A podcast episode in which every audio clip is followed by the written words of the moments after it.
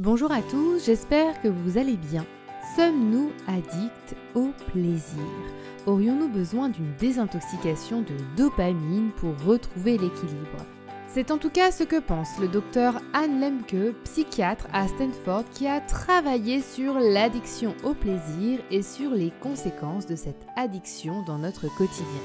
Dans ce nouvel épisode, vous l'aurez compris, nous allons parler de l'impact du plaisir dans notre vie. Avant cela, je me présente, je m'appelle Alexandra Schlinger, je suis sophrologue certifiée et formatrice au sein d'une école de sophrologie et j'ai créé pour vous le site Mon Programme Sophro qui est un site dédié à la préparation mentale dans tous les domaines de votre vie. Sur ce site, vous trouverez énormément de ressources gratuites ainsi que des programmes de sophrologie qui vous permettront de reprendre la maîtrise de vos émotions.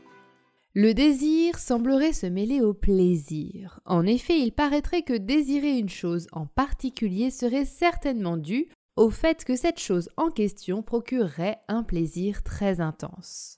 Je ne parle pas de désirer une personne d'un point de vue charnel, mais désirer toutes les choses qui peuplent notre quotidien. Si on regarde nos journées, nous sommes enclins à différents désirs checker les fils d'actualité de nos réseaux sociaux, dévorer un livre, écouter de la musique, manger des petites douceurs agréables ou regarder un film. Nos sources de désir sont finalement assez diversifiées et changent en fonction des goûts personnels. Autre exemple, regardez l'intégralité d'une série, pour vous parler d'un exemple personnel, je suis complètement folle de la série Downton Abbey. Nous avons découvert cette série assez tard avec mon mari grâce au film. Et je dois vous dire que notre samedi soir est un moment que l'on attend. Entre un super japonais et un épisode voire deux, oups, peut-être trois de temps en temps, c'est une soirée que l'on adore. Et c'est vrai qu'en ce moment, on est addict à ce fameux Lord Grantham et à son fidèle Carson. On attend donc avec impatience la suite des épisodes. Restons sincères avec nous-mêmes. L'être humain cherche par nature le plaisir, de même pour le reste du monde animal. Ma chienne recherche toujours le plaisir d'une balade, des câlins ou bien encore le plaisir d'une bonne gamelle. On ne va pas se mentir, je pense que la gamelle arrive en première position. Tout l'enjeu de nos désirs reste finalement de garder le contrôle, c'est-à-dire de ne pas regarder sa série télé pendant 10 heures d'affilée. À l'origine des origines, le plaisir était une question de survie, car nous avons besoin d'aliments riches en sucre pour pouvoir survivre. Selon la psychiatre, l'addiction serait partout, même dans la lecture.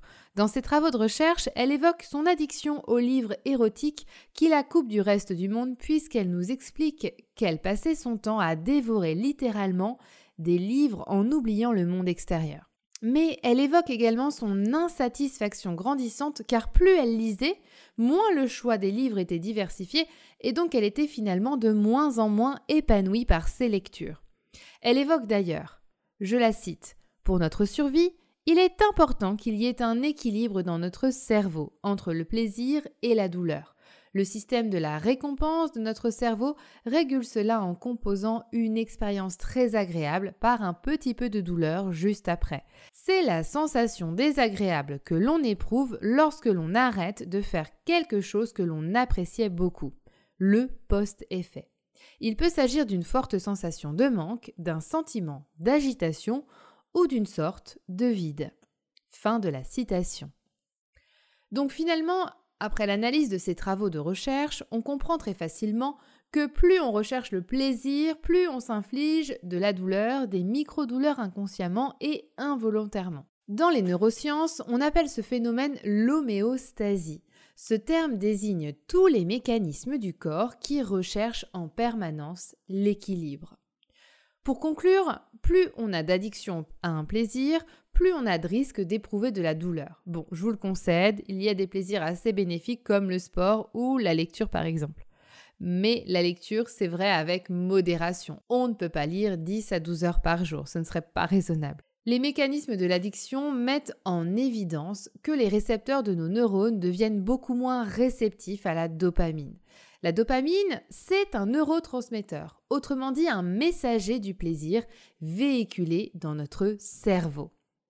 Sauf que plus la dopamine est libérée, moins on est réceptif à ce messager. À votre avis, peut-on parler de stratégie cérébrale? La réponse est oui. car selon les chercheurs, nous aurions tous tendance à organiser nos journées en fonction de nos petits plaisirs quotidiens. Par exemple, il est facile de changer de conversation au téléphone vu que notre répertoire est bien rempli. Donc si je téléphone à une personne, que je me lasse, tout simplement j'arrête ma communication et j'en démarre une avec quelqu'un d'autre. J'irai donc de plaisir en plaisir dans mes différentes conversations. Le neuroscientifique Ingo Willun de l'Institut néerlandais du cerveau évoque, je le cite, que les périodes d'abstinence sont bénéfiques, car nous sommes clairement surstimulés de nos jours. C'est à peine si nous pouvons aller aux toilettes sans notre téléphone. Notre cerveau se projette en permanence sur la prochaine source de plaisir la plus efficace, le moins d'efforts et le plus de plaisir possible. Fin de la citation. Et c'est vrai, très sincèrement, qui maintenant va aux toilettes sans son smartphone? Hé, c'est pas facile de répondre à cette question-là. Hein donc après toute cette réflexion, je me demande vraiment si nous sommes prêts à abandonner nos petites sources de plaisir. Sincèrement, je pense que c'est difficile à dire. Il y a des moments dans ma semaine que j'adore et auxquels je suis très attachée. Downton Abbey, vous l'aurez compris, bon, c'est un petit plaisir du samedi soir. Mais il y a aussi d'autres moments où je joue du piano, où je promène ma chienne, ou lorsque je fais tout simplement du sport. C'est vraiment des moments, je vous le concède, où je suis complètement addict à ces petits plaisirs de la vie. Je crois finalement que le tout est de rester modéré sur nos plaisirs que l'on désire tant, c'est-à-dire ne pas faire 10 heures de lecture par jour, ne pas faire du sport pendant 10 heures par jour et de faire les choses avec modération pour pouvoir alterner nos sources de plaisir, les diversifier et finalement bah, toujours rester dans cette positive attitude et ce bien-être. N'hésitez pas à me dire ce que vous en pensez et à me parler de vos plaisirs, car notre vie mérite d'être vécue à 200%. Et plus on est heureux, plus notre entourage l'est. Ne dites pas que je vous encourage à être addict au plaisir, hein. loin de moi cette idée, mais parsemer notre vie de plaisir, à mon sens, participe à compléter la palette de couleurs des personnes que nous sommes tous. Je vous laisse à votre réflexion, je vous fais la bise et je vous dis à bientôt. Et surtout, surtout, n'oubliez pas de prendre soin de vous.